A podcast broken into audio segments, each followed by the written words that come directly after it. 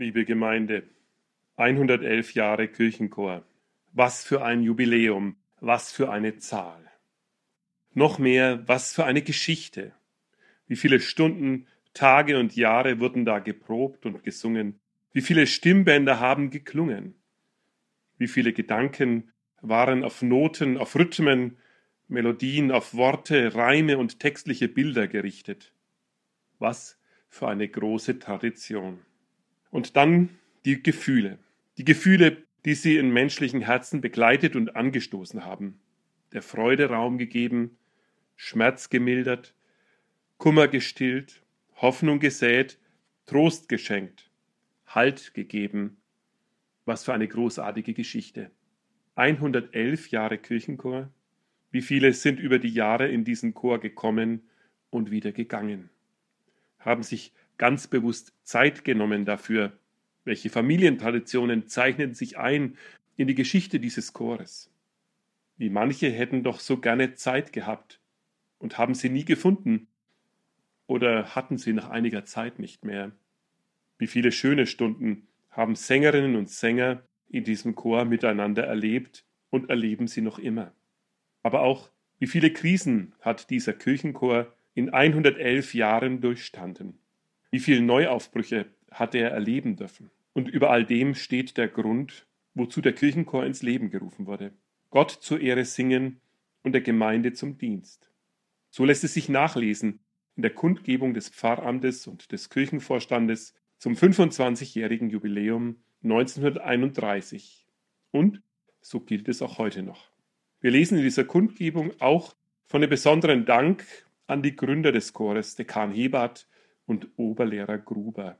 Auch bei späteren Jubiläen hallt dieser Dank wie ein Echo wieder. Und so geht es bis heute. Man spürt die Traurigkeit, denn es ist schon nach 25 Jahren ein Nachruf ins Grab.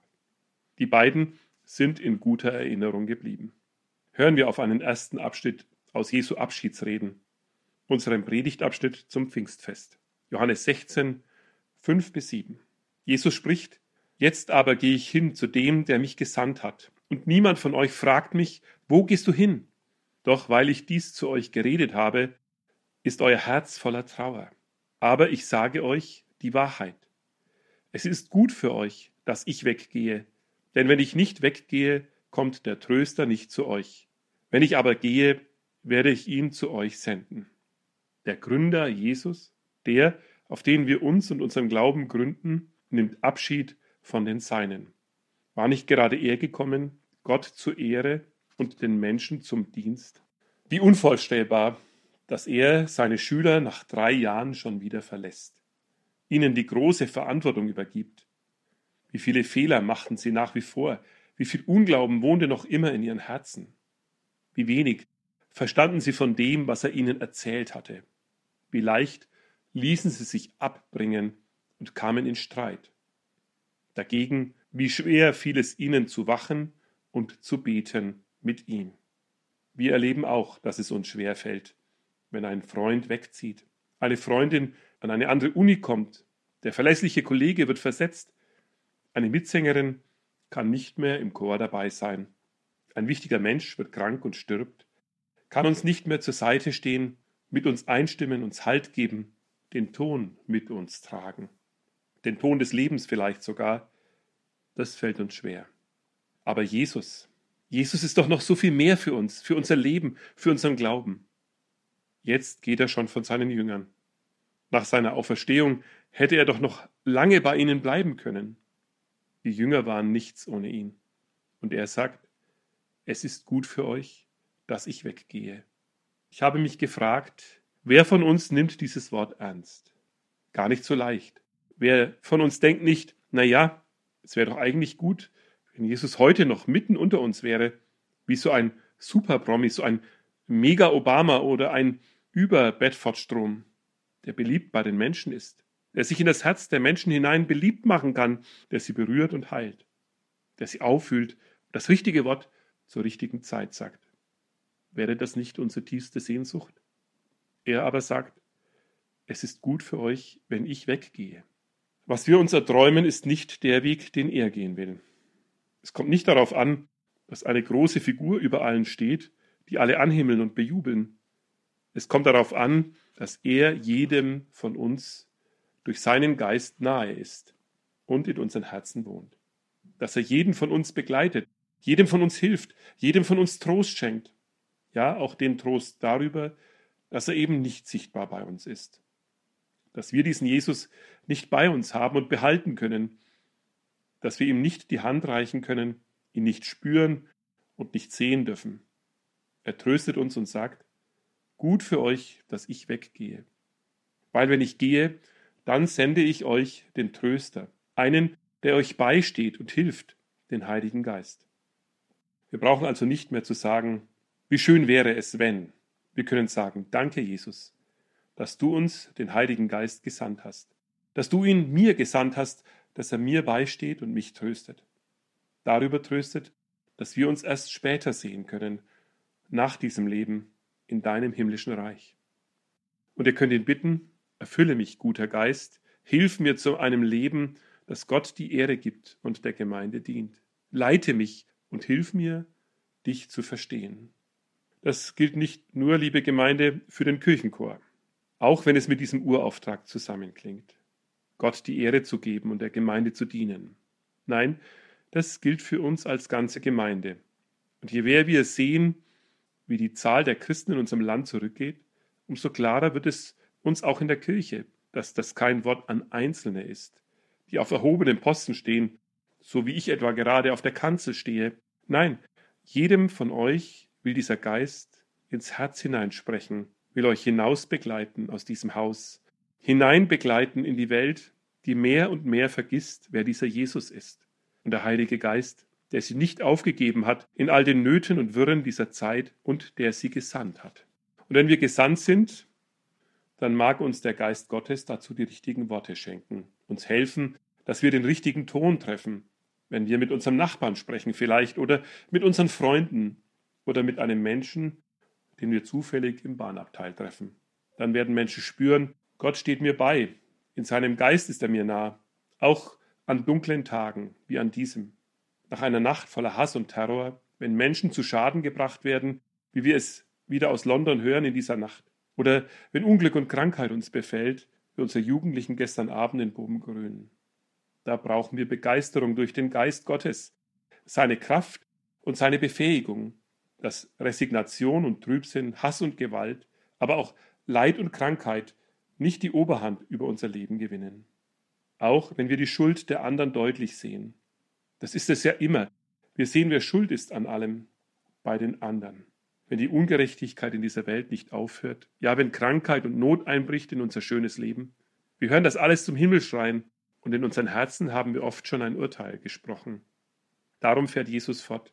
Und wenn er, der Heilige Geist nämlich kommt, würde er der Welt die Augen auftun über die Sünde und über die Gerechtigkeit und über das Gericht, über die Sünde, dass sie nicht an mich glauben, über die Gerechtigkeit, dass ich zum Vater gehe und ihr mich hinfort nicht seht, über das Gericht, dass der Fürst dieser Welt gerichtet ist. Der Heilige Geist, so sagt Jesus, wird uns die Augen auftun. Wie gut, wenn er zu uns kommt und bei uns, hier mitten unter uns, damit anfängt. Dann steht ein großer Aufbruch, ein großer Pfingstaufbruch bevor. Dann werden wir zuerst einmal alle erkennen, dass die Sünde nicht allein eine böse Tat ist, sondern im tiefsten ein Mangel an Vertrauen auf Gott. Misstrauen ist das Ende des Friedens. Misstrauen ist der Anfang von Streit und Krieg. Wo das Vertrauen auf Jesus fehlt, haben die Sorgen unser Leben im Griff. Dafür öffnet der Heilige Geist einem jeden von uns die Augen. Und der Tröster sagt nicht einfach, Eier Popeye, alles wird gut. Nein, so wird es nicht gehen. Aber er geht dem Unfrieden an die Wurzel. Er zieht den Splitter aus der Wunde, damit unser Zutrauen zu Gott ganz neu wachsen möge. Auch öffnet der Beistand, den Jesus uns schickt, uns die Augen für Gottes großartige Gerechtigkeit. Wir wissen ja immer, was gerecht wäre. Gerecht wäre, wenn, sagen wir, und verstehen doch zu wenig, was das Leben der anderen angeht. Sehen immer nur einen Teil der Wirklichkeit, einen Teil, der uns gerade offen liegt. Aber wenn wir auf Jesus schauen, erkennen wir, Gott schafft uns Recht. Er schenkt, was wir nicht verdient haben, ja, was wir nicht selbst erhalten können.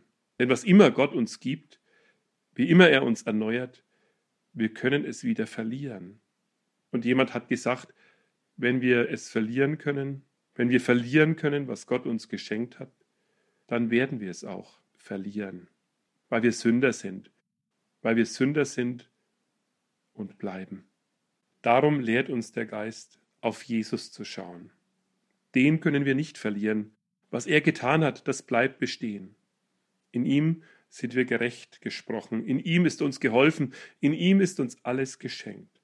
Der Geist öffne uns dafür die Augen, dass wir aufhören, selbst leisten zu wollen, was nur Jesus für uns tun kann und getan hat, nämlich Heil und ewige Seligkeit uns schenken.